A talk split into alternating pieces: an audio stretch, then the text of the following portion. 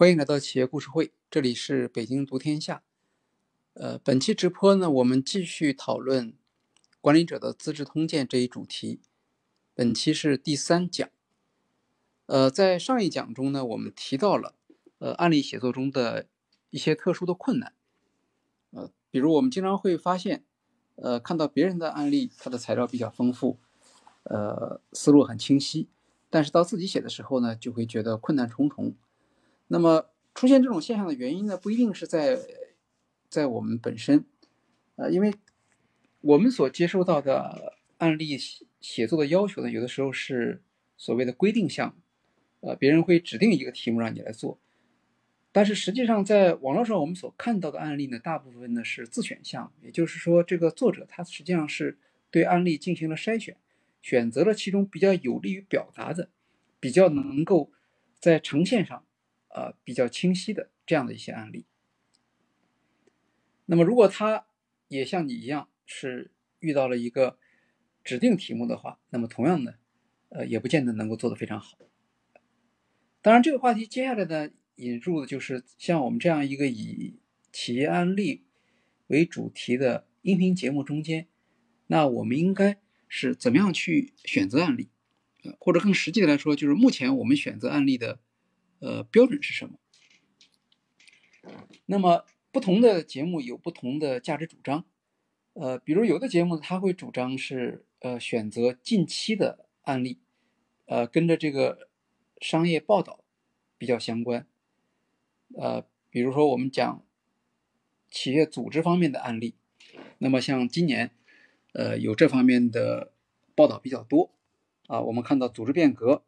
比如说像。呃，小米公司，小米公司呢，在它的创业初期啊，雷军和他的团队呢，特别强调扁平化的组织，扁平到什么程度呢？一个一个这么大的公司呢，它只有三三个层次。好，但是今年就不同了，今年我们看到小米的组织结构的变革是明显的是回归啊，他们之前所否定的那种科层制的组织结构。呃，具体来说，实际上就是一系列的事业部吧。这些事业部其中有一些是直接向雷军报告的，呃，剩下一些呢，他可能就呃授权给这个组织的负责人了。啊，这是这是小米的组织变革。那么像另一家的呃更加热门的互联网企业字节跳动，在张一鸣退隐之后，他们也做出了一个重大的组织变革，实际上就是。也是一种和小米一样回归科层制的一个姿态，因为过去字节跳动在在组织上是在呃处于一种简化的状态，也就是说只有三条管理线，那么不会有严格的呃一般的企业意义上的组织结构啊。但是今年呢，他们回归了大事业部的模式，是吧？至少是比如说呃字节跳动、抖音这些是归入一个事业部，那 TikTok 它会归入另一个事业部。那么是典型的事业部的这样的一个结构。呃，另一家做组织变化的企业呢是阿里巴巴。啊，虽然阿里巴巴是经常做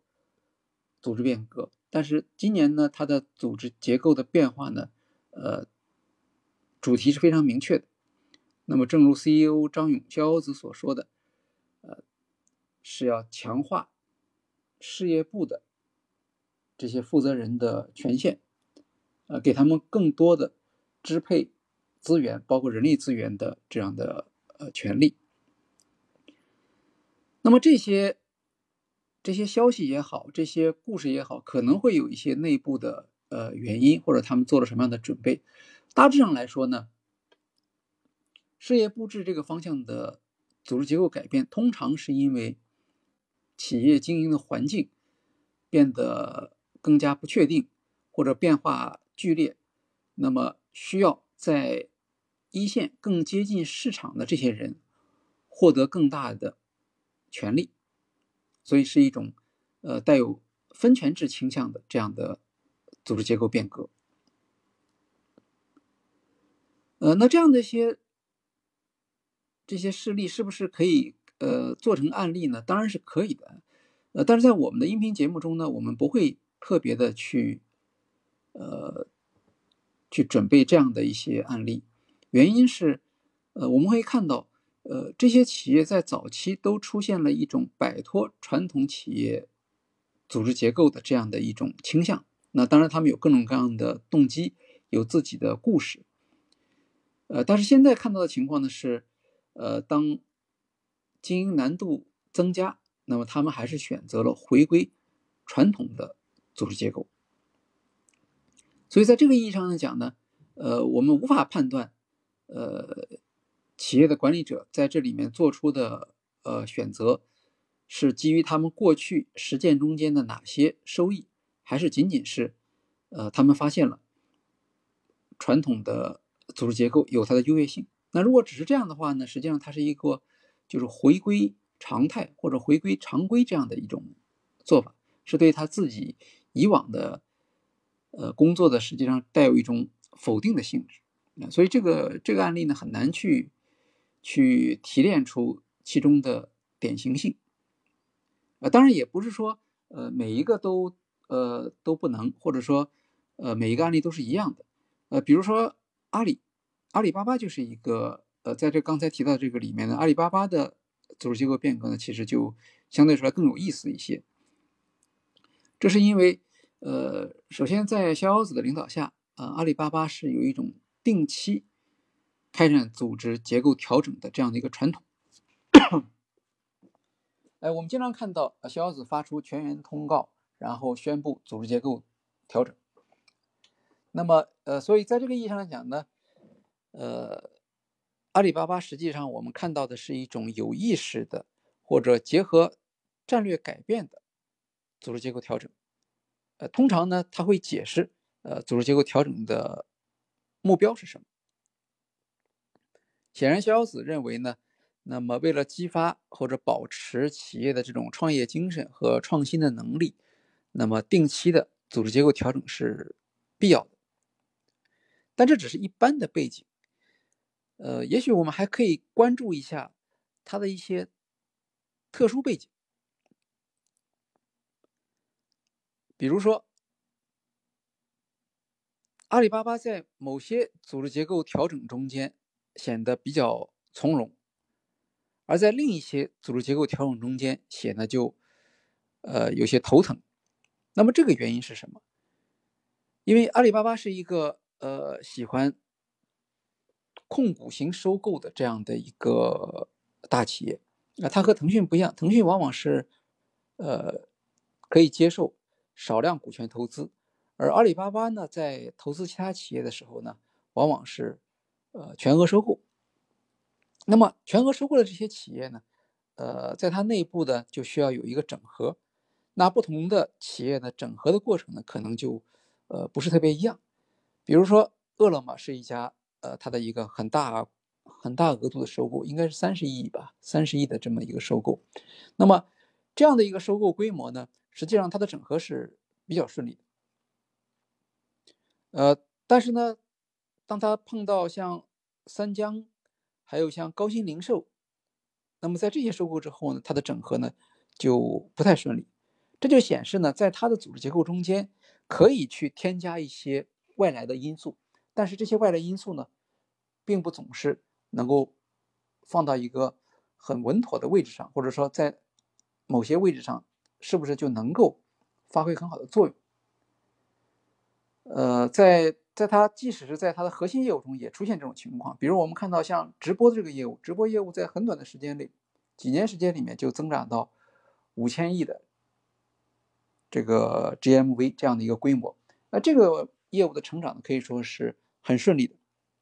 但是和它差不多同期的一个项目呢，就是盒马鲜生就没有那么顺利了。盒马先生。我们看到他在阿里内部的这个组织结构中间，他所处的业务线、汇报线，呃，以及领导人侯毅他所负担的这个责任，呃，中间其实是有各种各样的变化，是吧？究竟他是属于生鲜这一块儿，还是属于农业这一块儿？呃，还是他跟本地生活之间是什么关系？那可以说。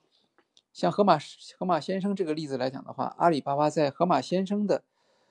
呃在他整个组织结构中间如何安排好河马先生，其实呢，显得就不是那么呃稳定。呃，不知道现在是不是就就可以说是已经是是落定了？可能未来还会有呃关于河马先生的这种调整呃，甚至让有些调整让人觉得不是特别的呃理解他的意图。那么，当然，河马先生也是一个外来的这个相当于一个外来的物种，对吧？它和直播不一样，直播是本地内生的，而河马先生呢，它带有京东基因，呃，而京东基因和阿里巴巴基因之间怎么样去去融合？这个是，呃，一个组织它所面临的一些比较大的挑战。它不是那么容易的去把一个外来的基因能够移植到自己的组织里面去。对，那么如果说，呃，有意思的案例的话呢，其实这个就是一个比较好的案例。那么其他的，呃，能够引发这个管理研究兴趣的案例，呃，往往也还是一些，呃，带有特殊性的。我们还可以举个例子，呃，大家如果去看去年的，呃，《哈佛商业评论》，那么《哈佛商业评论》呢，每年都会出一本，呃，精选论文的合集，一般就是十一篇论文。这是一篇论文呢，是他从他这一年里发表过的文论文里面选出，呃，他认为比较值得关注的，那结成结集成书出版，啊，类似于我们的，呃，价值创造与商业模式这样的一个一个形式啊。定期的有一些这个内容，但是呢，呃，到了年度总结的时候，就把它集结成书来出版。那么在呃哈佛商学院二零二二版这个论文精选集里面，啊，最后一篇论文，它的主题呢是苹果公司，那其中的主题就是苹果公司的组织结构。那关于苹果公司呢，我们这两天正好有一些新的新闻，对吧？它是。呃，世界上第一家市值突破三万亿美元的公司啊，如此大的一间公司，那平平时呢，我们不怎么听说苹果公司的组织结构，好像大家不会去讨论这个事情。那么，我们可以想一想，苹果公司应当是一个什么样的组织结构？在管理学的课堂上谈到组织结构的时候呢，通常呢是会按这个次序来讲。那首先讲的是什么样的组织结构呢？U 型组织啊，或者简称职能型组织，也就是总经理或者 CEO，他直接面对各个所有部门，所有人都直接向他报告。那一般认为呢，这样的组织结构呢，适合的是创业型的企业啊，因为一开始人很少，所以你 CEO 必须管所有的业务，或者呢是中小型的企业，那业务相对单一，哎，那么管理层往往是专业人员，所以一个总经理他就。呃，可以应对所有的部门啊，而且呢，也便于灵活的调整嘛。但是如果企业大到一定程度了，比如说这个企业它开始，呃，有有不同的产品线，是吧？或者是有不同的地区啊，除了国内市场之外，还要有国际市场。那么在这样的变化过程中间呢？呃，公司的业务就会越来越复杂，内部的交流和沟通的成本会变高，实际上会阻碍企业的这个效率，啊，妨碍企业的这种创新。所以在这种情况下怎么办呢？那就要分权，啊，所以分权的意思就是我们可以拆分出一些事业部。那么，比如说这个部门它是，呃，虽然也是同样的一个我们的产品，但是这个部门呢可能是专门做。呃，政府的那么好，它就有一个政府服务部啊，然后呢有专门做渠道的，是吧？然后有专门做直销的，那这些可能都要分出来。那么每个部门都有独立的这个负责人啊，或者呢，有的公司它有国际业务很重要，那么它国际国际业务它会成立一个独立的事业部。那这国际业务部里面呢，它其实是跟总部的部门一样，什么都有啊，人力资源呢、财务啊什么的。因为国际业务部的这个性质和国内业务是不一样的，所以呢。呃，如果让国内的人同时监管国际业务，这样的话呢，其实是，呃，效率低，而且也不专业啊。所以通常会说呢，当企业发展到了一个大型的规模的时候呢，往往企业就会采用事业部的形式啊。这个就像，比如说小米就是一个典型，对吧？小米早期的话，大家认同它是一个手机的公司，但是后来它做的东西越来越多了啊，它有各种各样的这个，呃。家用电器，它现在也做了啊，甚至它要做汽车。那么汽车对小米来说，肯定是一个独立的事业部这样一种方式。那么有了这样一个背景之后呢，我们其实就就会就会想象像苹果这样的一个啊，就世界上市值最高的公司，那它的业务线也也也很复杂。虽然苹果的产品相对于竞争对手来说，它的产品种类好像是少一点，呃，但是也很复杂了。那么苹果是不是应该采取一些呃比较有新意的、创新的啊，或者至少也是事业部的组织结构？但是呢，其实答案是很简单的，苹果公司采用的是最传统的职能型组织结构。呃，这和苹果的这种这种领先的创新，它的形象好像是呃不太一致的。呃，我们会看到，在这个九十年代，啊，乔布斯回到苹果担任 CEO 的时候，那么他就确认了苹果的一个职能型组织结构的模型。啊，当时向他报告的是什么人呢？有硬件、软件、营销、运营、服务、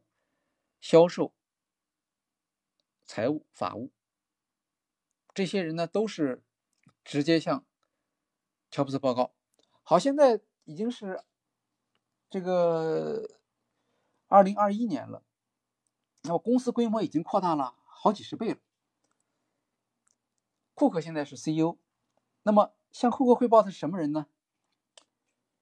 比乔布斯那时候多多了，但是虽然很多，但他们仍然是直接向库克报告的。我们看向库克报告的包括：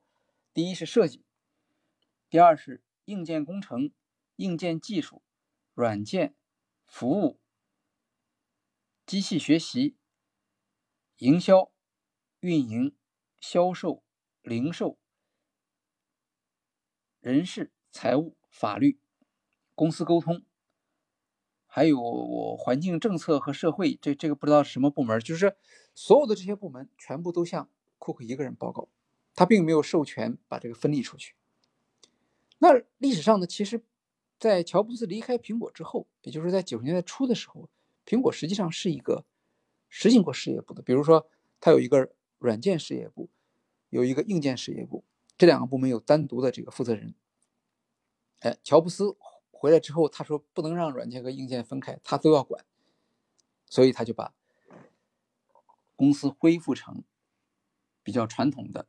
这种职能性结构了。那么，苹果公司另一个特点是什么？它的产品是以以一个以对顾客的深需求的深入洞察和创新领先的。可是呢，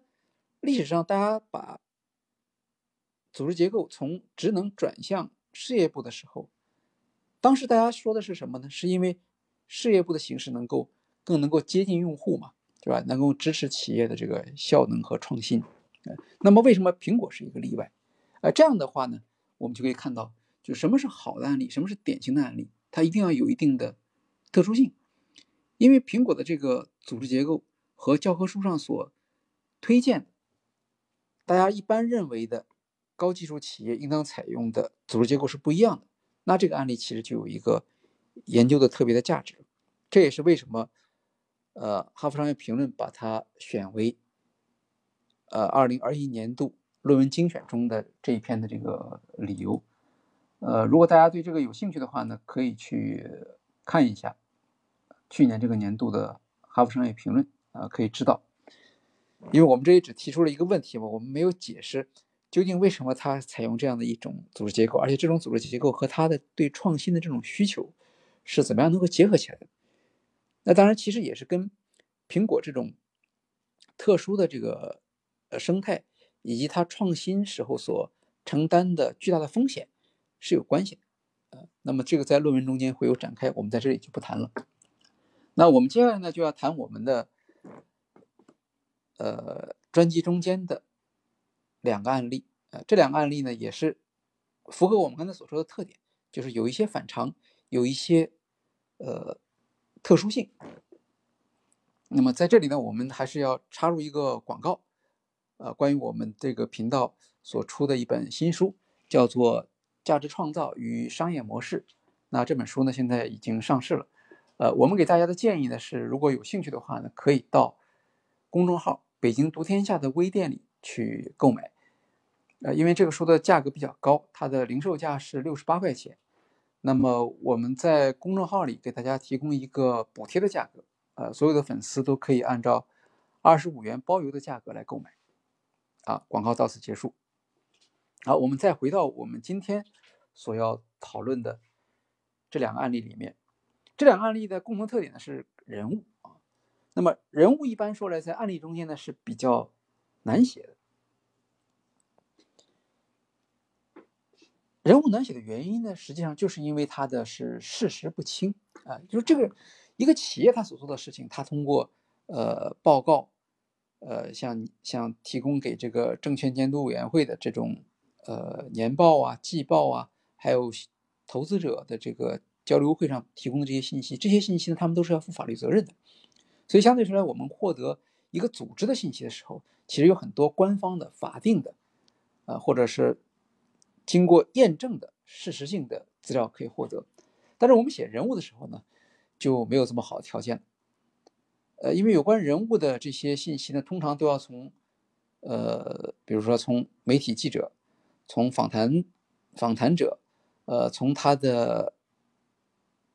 这个上级啊，呃，或者他的下级啊，或者他的供应商、他的顾客，从这些角度来反映，我们很难从一个人。呃，人物个人那里获得，当然有些人他会写回忆录啊，或者他自己写一本书，呃，但是这些材料呢是不能独立的行使这个事实陈述的这样的一个功能。在在历史学的研究中间有一个说法叫做口述史学，呃，但是口述史学呢，在史学家中作为呃事实来采用的时候，通常也是很慎重的，它通常都是作为一种一种记录，这个记录的话是需要经过。多方面的验证，才知道他最后是不是，呃，所以这是这是人物比较呃难做的地方。那么因此呢，使得我们在选人物的时候呢，也要比较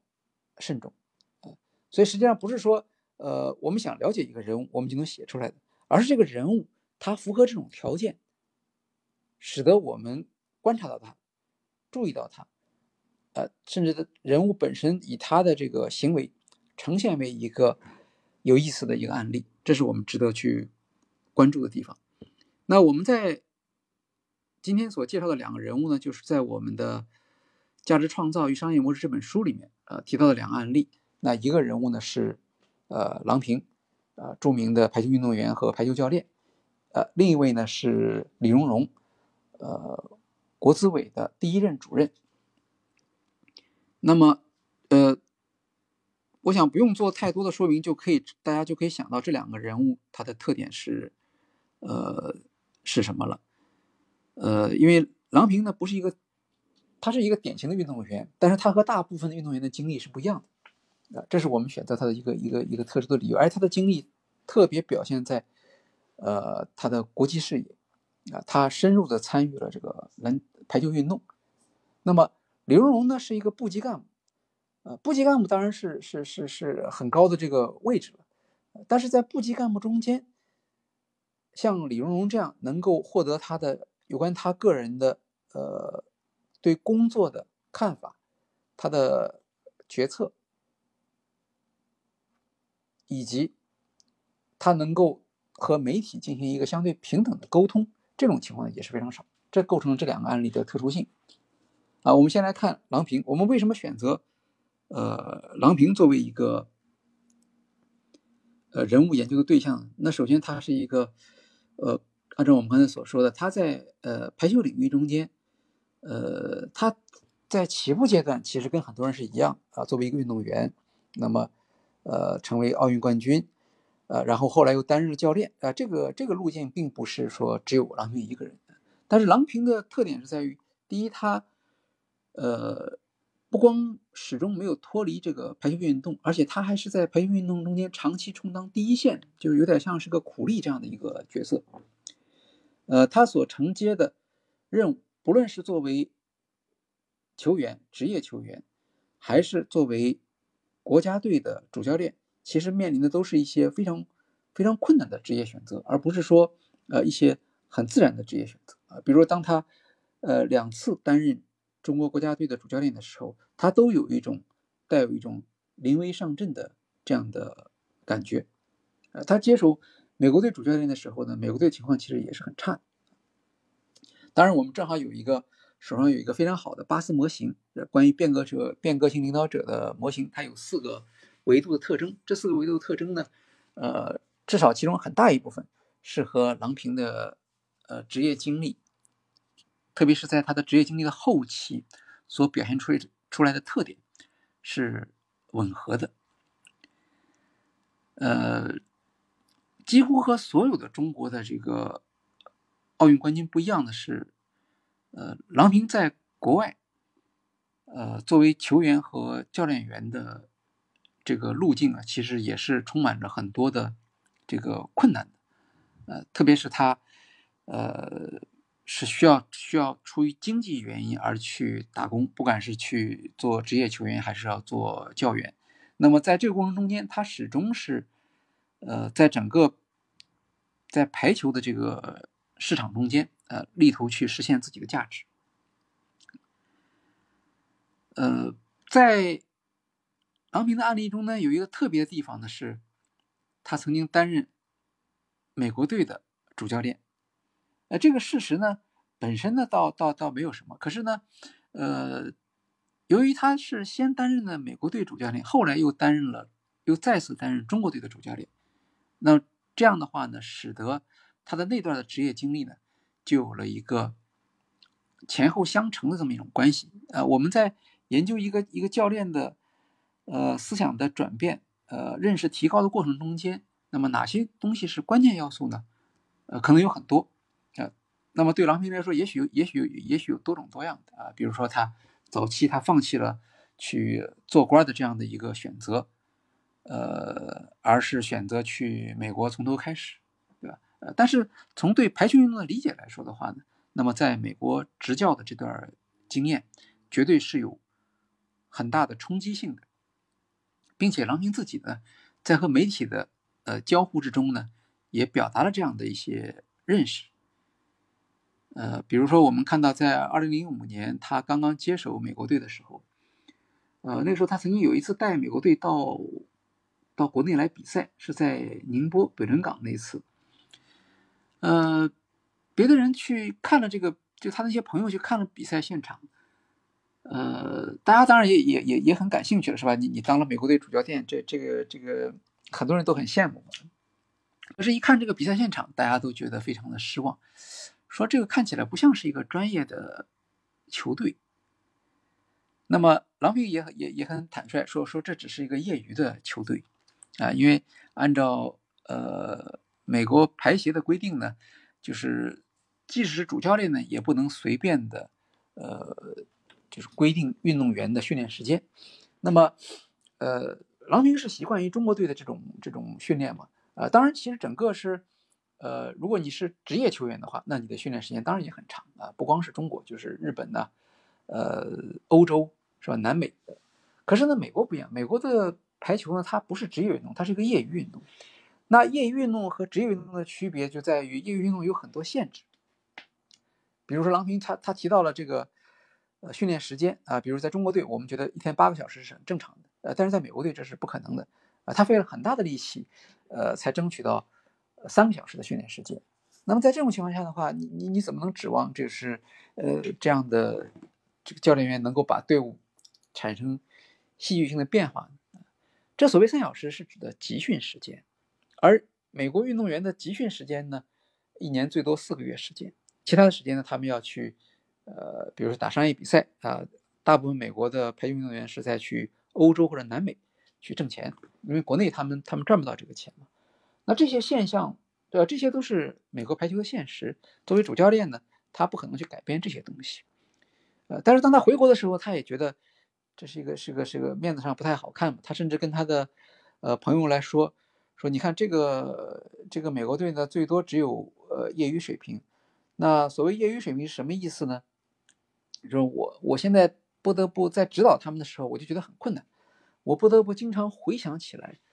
呃，就是我在那个业余体校的时候，是那个时候教练是怎么样来来训练我们的啊，可能要从基本功做起，啊，然后怎么样来让大家在技术上过关，然后做好提高自己的战术意识，做好配合，呃，然后提出一个更高的目标让大家去实现。就是总的来讲，就不像是他想象中的一个国家队主教练的工作。对，当然可能那个时候他也对呃中国的这些朋友们的关怀呢。呃，表示了一个回应啊，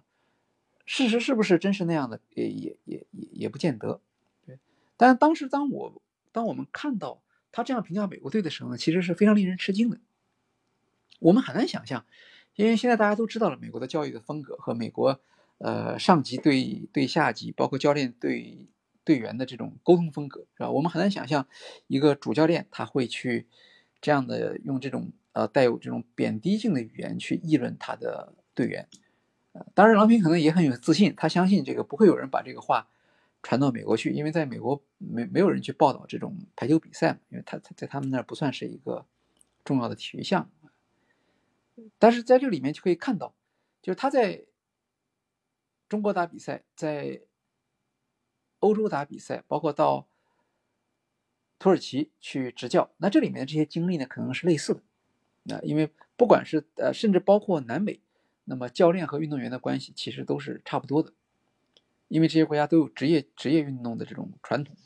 啊，但是在美国呢，它没有职业运动传统，所以教练就必须去适应一个一个新的一一种形式，包括他后来总结说，这是一种呃体育文化啊，嗯，美国队的这个队员不是说。呃，那么服从教练，呃，而且由于他们的队员年龄普遍比较大，呃，他们有自己的独立的思考能力，呃，作为以他这样的身份，他觉得他自己作为前奥运冠军，呃，然后有丰富执教经验的教练，那么队员们应当像中国队的队员一样，呃，绝对不会去质疑他，但实际上不是这样，呃，所有这些经历使得他的呃未来的这种教练风格受到这些东西的影响。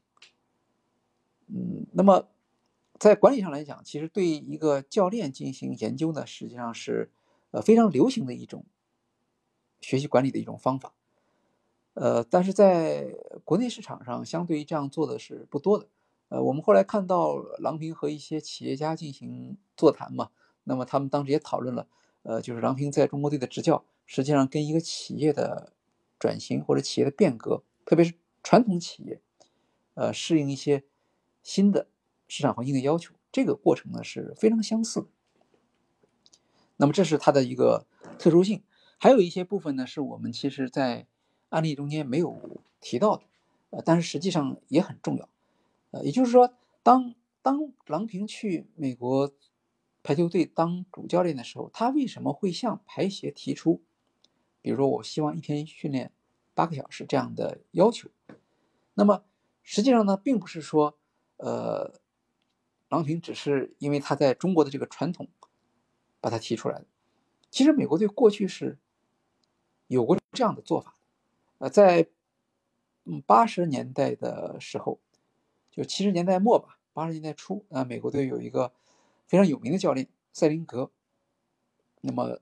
听众中间如果大家年纪比较大的话，肯定是呃在当时观看中国队和美国队的比赛的时候，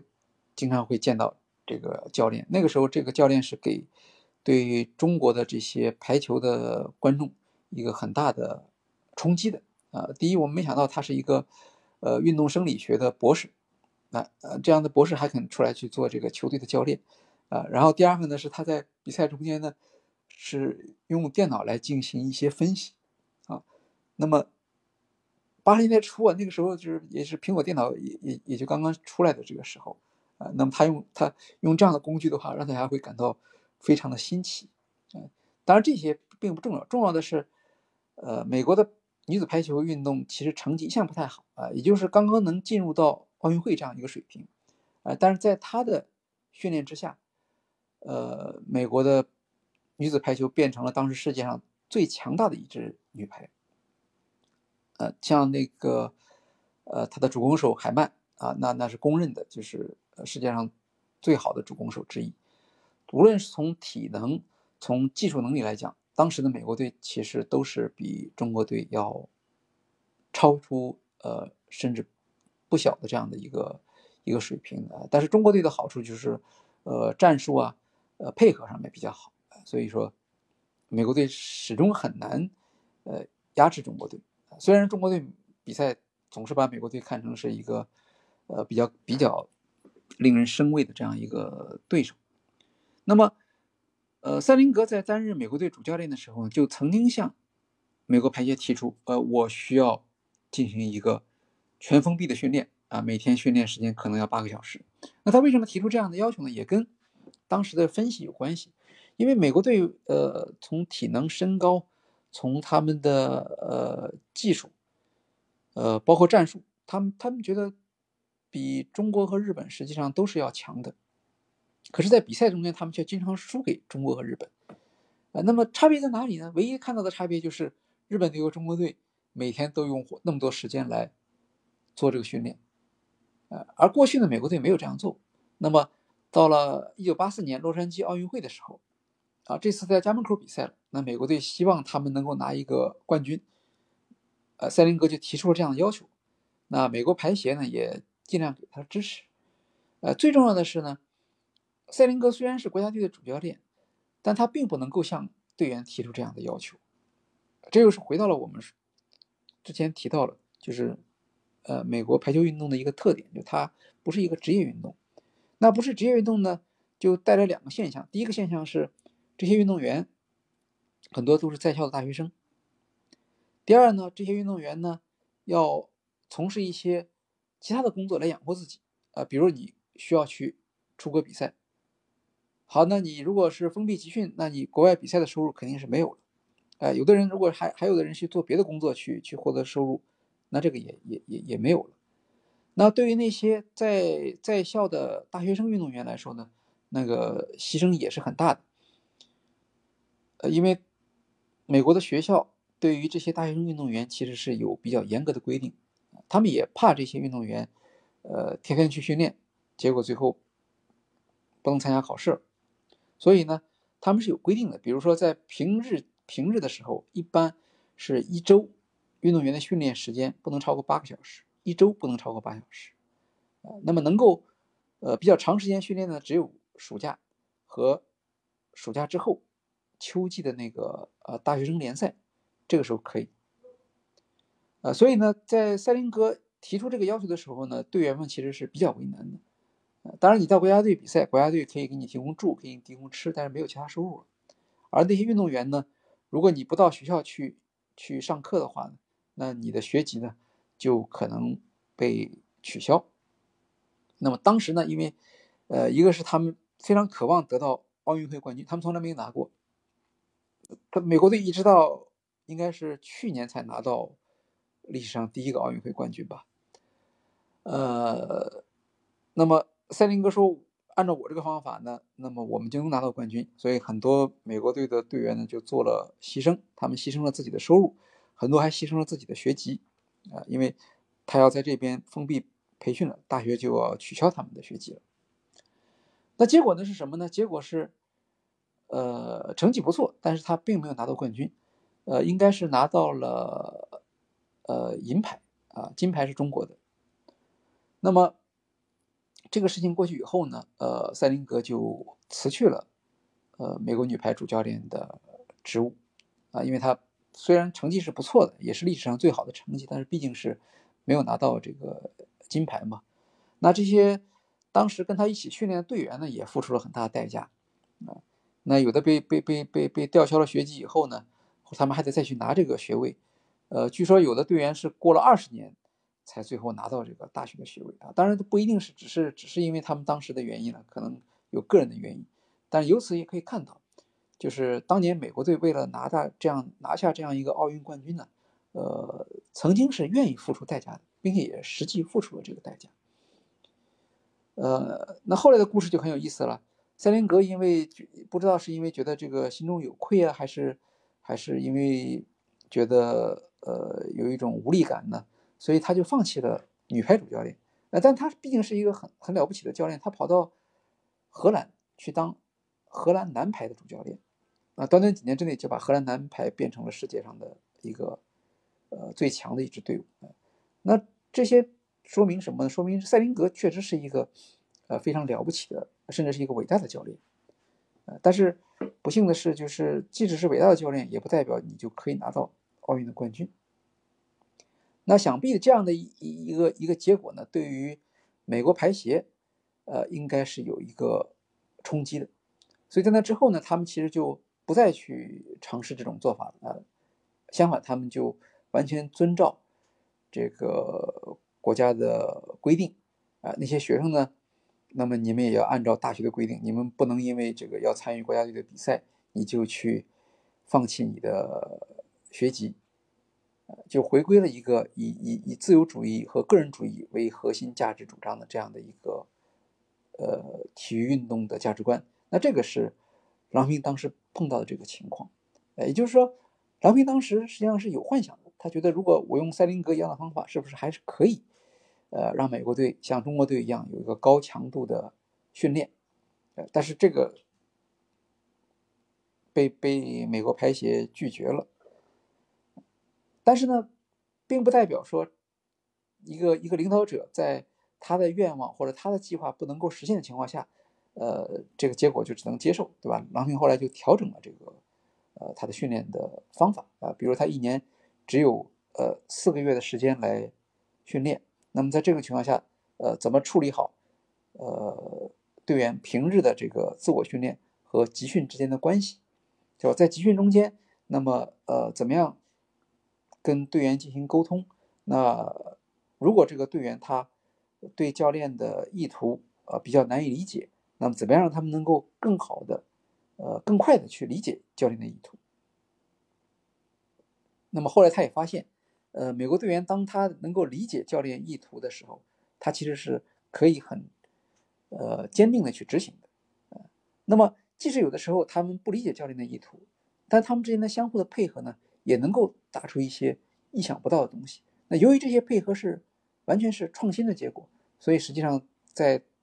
在赛场上可以说是非常有效。那么过去呢，他不太容忍这种意外的情况，但是在美国队的执教过程中间呢，他必须容忍这样的呃这种意外的情况。还有其他很多意外，我们在案例里面写到了。那这些呢，实际上是在呃郎平作为一个。主教练的经历，他背后所经历过的一些具体的故事，那这些故事对于后来他执教中国女排，并且把中国女排变成一个一个一个新型的这样的一个球队的这样的一个作风，实际上呢是，呃，应该说是起了很大的作用。因为这个时候呢，郎平已经不光是一个主教练了，他实际上是，呃。以他的地位来说，他是世界排球运动的领导者，呃，他需要让大家来理解，就是我们可以从排球运动中获得哪些呃乐趣。作为一个运动员，呃，怎么样既能够呃保护好自己，延长自己的运动生命，同时又能够为呃自己的国家做出贡献？啊，这些呢，是我认为是其他的运动员或者运动队的教练，他其实是呃很难跟呃郎平相比的一个地方。啊，这是郎平这个案例。那接下来的这个案例呢，我们谈到的是，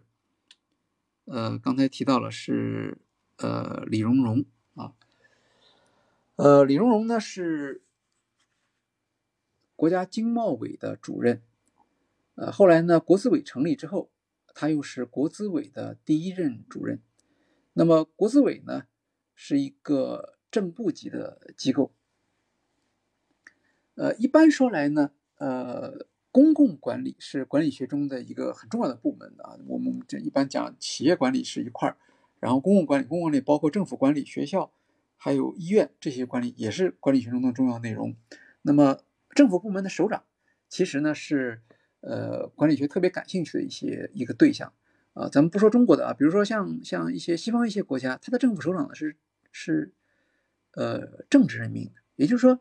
这个人可能他不一定是这个专业里的人员，对吧？那在这个情况下，呃，他到这个他是因为这个帮助这个总统竞选胜利了，哎，那么好，他就奖励他。比如在美国就是这样，这是所谓分赃制嘛，对吧？那么他，嗯，一个人可能没有什么没没什么经验，他就到了一个专业的部门去当这个呃领导，但底下他这些这些呃副部长、部长助理啊，或者说这些下面的这各个司的司长，他们当然是专业人员了。那么在这种情况下，他怎么样来呃实现这个有效的领导？呃，这个是呃美国的情况，他们也围绕这个呢做了很多的呃案例的研究。呃，在中国的情况呢就比较特殊。呃，我们之前也提到了，呃，中国的领导干部，特别是到了呃，就是可能从处长以上开始嘛，大概就开始具有一种呃神秘感。另外呢，也出现一种隔离的现象，也就是说，你你很难接触到嘛。呃，虽然在媒体方面，我们知道媒体通常有一个就是专业分口啊，比如说某有有的记者专门跑司法这个口，有的这记者专门跑教育这个口，他们可以接触到这样的一些领导，但是通常呢。呃，只是限于写写新闻稿，很难对这个领导进行深入的访谈。所以，虽然我们每一届政府都有这么多的部门啊，那么，呃，但是能够对一个部长的呃领导的这个领导决策的这个细节进行讨论的，其实是呃，好像是很少的。所以，在这个意义上来讲呢，那李荣荣先生的这个案例呢，其实是一个非常难得的啊，也就是他也是像郎平的案例一样，他是浮现出来的，他不是说我们主动去去找啊，比如我们从国务院的这个组成机构开始一个个去找，这个这个不是这样的，因为你是找不到的。相反的，他是通过他和媒体的和网民的这种接触，使得他走到我们这个案例研究的这个呃一个一个一个面板面前啊。建立起他的一个独特形象。好，那李荣荣的案例呢？它特殊在什么地方呢？首先是他所在的这个部门。那今天呢，当我们提到国资委的时候，大家可能觉得很熟悉啊，不不觉得这是一个一个有什么特殊性的部门。但实际上，国资委的成立时间并不是很长。那那在在过去是没有的，人大不得不去专门去去去修订，呃，然后来增加一个国务院的呃一个部门。它是国务院的，叫做国务院直属特设机构，啊，这个我我们一会儿还会再来解释这个这个东西啊。但是国资委呢本身呢，并不是一个，就是说，不是说对我们中国人来说理所当然，呃，在世界上它也不是一个理所当然的东西。当然每个国家啊都有国有资产，啊，但是管理国有资产呢有很多方法，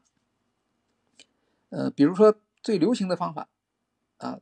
或者主流的方法是什么呢？是财政部代表国家来管理国有资产，呃，这个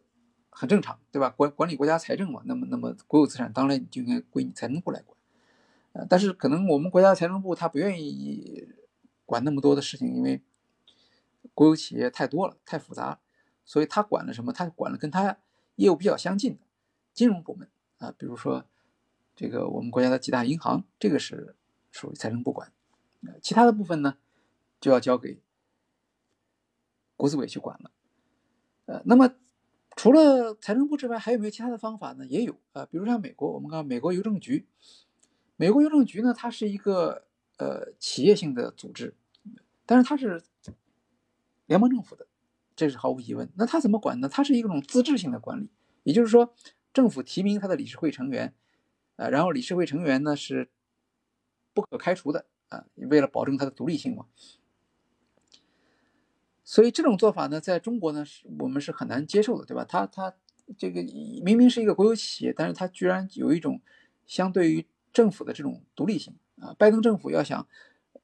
给美国邮政局下命令是做不到的，所以这种模式是不可能的。那么还有一种模式呢，是新加坡的模式啊，淡马锡公司是国有控股公司。国家成立一个最大的公司，那么所有的国有资产都放在这公司底下。这个呢，呃，比较市场化，因为淡马锡公司在金融市场上经常是出现，呃，很多一些重大的投资里面背后都会看到它，它比较灵活。但它也有一个问题，就它也不是一个呃政府的组成部门。淡马锡的现在的负责人是新加坡总理李显荣的夫人何晶。那么，当然决策不是何晶来做，决策是理论上讲是董事会来做。那李显荣曾经有一次告诉李荣荣说，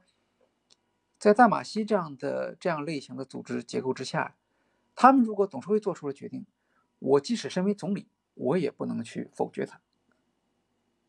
那这个在在我们国家的这个体制下肯定是不可能的，所以我们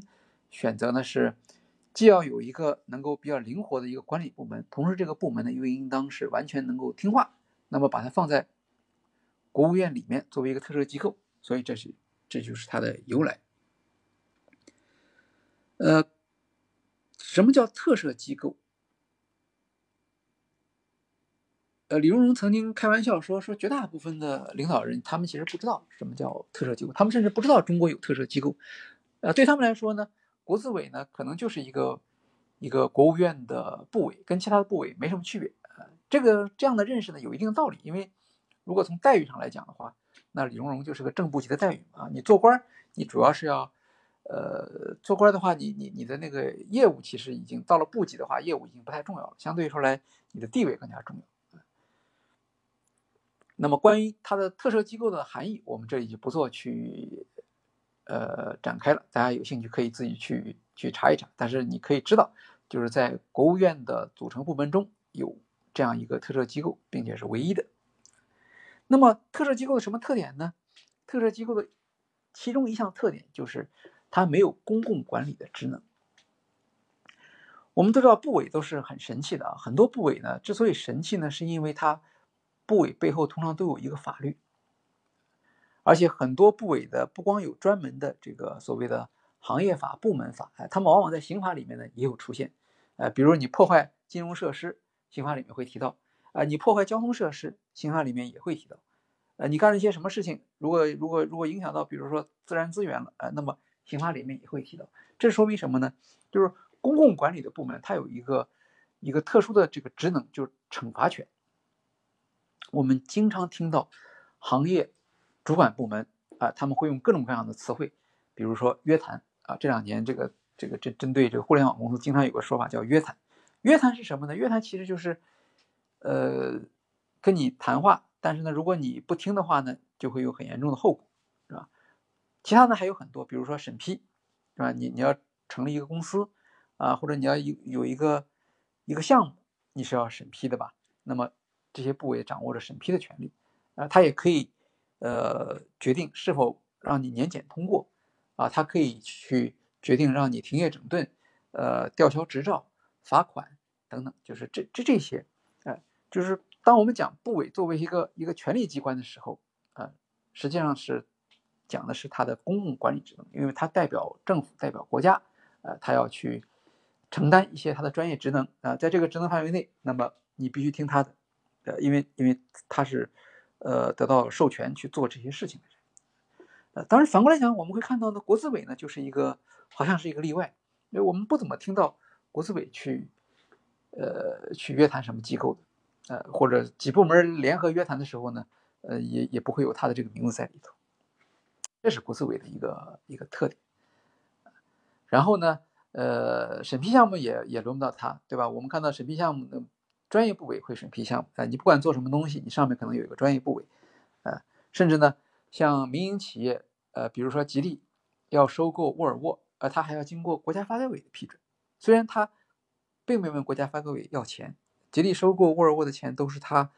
在香港从金融市场上借的，呃，可是呢，呃，即使是这样也不行，你还是要经过发改委批准，你才能去收购，啊，这是这是政府的这种权利，国资委这些都没有。这个是国资委的一个特殊性。另外呢，我们还要看到，就是国资委管理的都是央企，是吧？中央企业，中央企业它有个特点，中央企业都是带级别的，很多央企的级别是副部级。那么国资委我们刚才提到的是正部级，对吧？正部级和副部级之间呢，当然是有一个级差，但这个级差就很小了啊，这就使得。国资委在管理他下属的这些机构的时候，实际上是刚才提到，第一，他没有什么行政权利，对吧？他他不能说他管的中粮，然后他对于这个粮食政策，他发表一些什么看法，或者说呃叫海关去去调整这些东西，这个他没有这个权利。所以他很多时候他需要做一些什么沟通、说服，呃这样的一些工作，而不是用一个命令啊，或者说他一个他管理的方法，我们可以说他不是用红头文件来管理。而是更多的是要用呃规则来进行管理。那这些规则呢，能不能让底下的人服气，或者所有的参与人员愿意支持？这个呢，并不是理所当然的。呃，虽然国资委成立的时候，国务院有明确的呃目标，但是国务院并没有规定哪件事情怎么做，这个呢，都需要李荣荣自己来做。那么，除了在内部制定这个规章制度之外，呃，解决这个问题的一个方法之一，其实是透明。哎，也就是说，我给国有企业制定这个经营目标，那如果我们只是内部开会的话呢，他们可以怎么样去做很多的呃幕后的工作啊？但是如果我把这个指标向全民公开了啊，或者向其他部委公开，呃，至少在政府内部公开，那么当我提出一个大家不能拒绝的指标的时候，实际上这个是我领导力的一个最重要的体现，也就是说。李荣荣作为一个国资委的第一任主任，大家都不知道他会怎么样去，大家其实都不是很清楚国资委究竟是做什么的，然后也不知道国资委的主任能不能够领导这些这些中央级的企业，中央级的企业的领导人他们的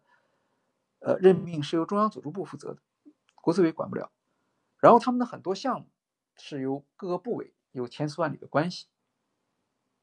那么在这种情况下。作为一个新的部门的领导者，怎么样去建立规矩？首先能够让自己的啊国资委内部能够形成共识，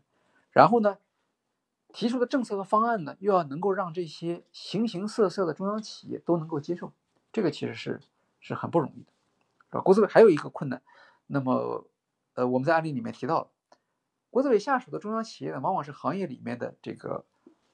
比较大的这种这种机构，对吧？那么它的困难在于呢，当时有差不多将近两百个中央企业啊，那里面涉及的行业是非常多的。国资委不是一个专业性的机构，因为这些央企历史上他们曾经都隶属于中央的各个部委，呃，后来呢，因为部委合并啊，或者说取消啊，然后他们就从部委中间剥离出来，但是他们所涉及的行业是呃各种各样的。是吧？有有有有粮食的，有进出口的，有石油的，有呃医疗的。那么国资委并没有这种专业的人员呢，他不可能为每一个行业设立一个一支专业的管理队伍，对吧？所以实际上国资委他他在他在管理上遇到了很大的困难，就是你并不可能精通每一个行业，可是呢，你却要管理所有的行业，啊，或者所有的这个央企所在的这个行业，这些都是国资委。作为国资委领导者，他遇到的，呃，这些困难，哎，这也是导致他愿意跟媒体、愿意和网民去交流的一个原因。也就是说，他实际上他得到的支持不是那么、那么、那么、那么有利。呃，同时呢，他又没有一个背背靠一个行业专门法来去去为他的行为呢去做这种支撑。呃，这样的话呢，他需要去。向别人解释，他甚至需要反复的向别人解释。他不光要向国务院去寻求这种理解，他还要争取各个部委能够能够理解他。那么他要把这故事呢给媒体讲一遍，然后让看看媒体是怎么理解这个事情，对吧？因为特别像一个新的部门，当你提出一个政策的时候，实际上你所设想的和别人所理解的之间往往是有差异的。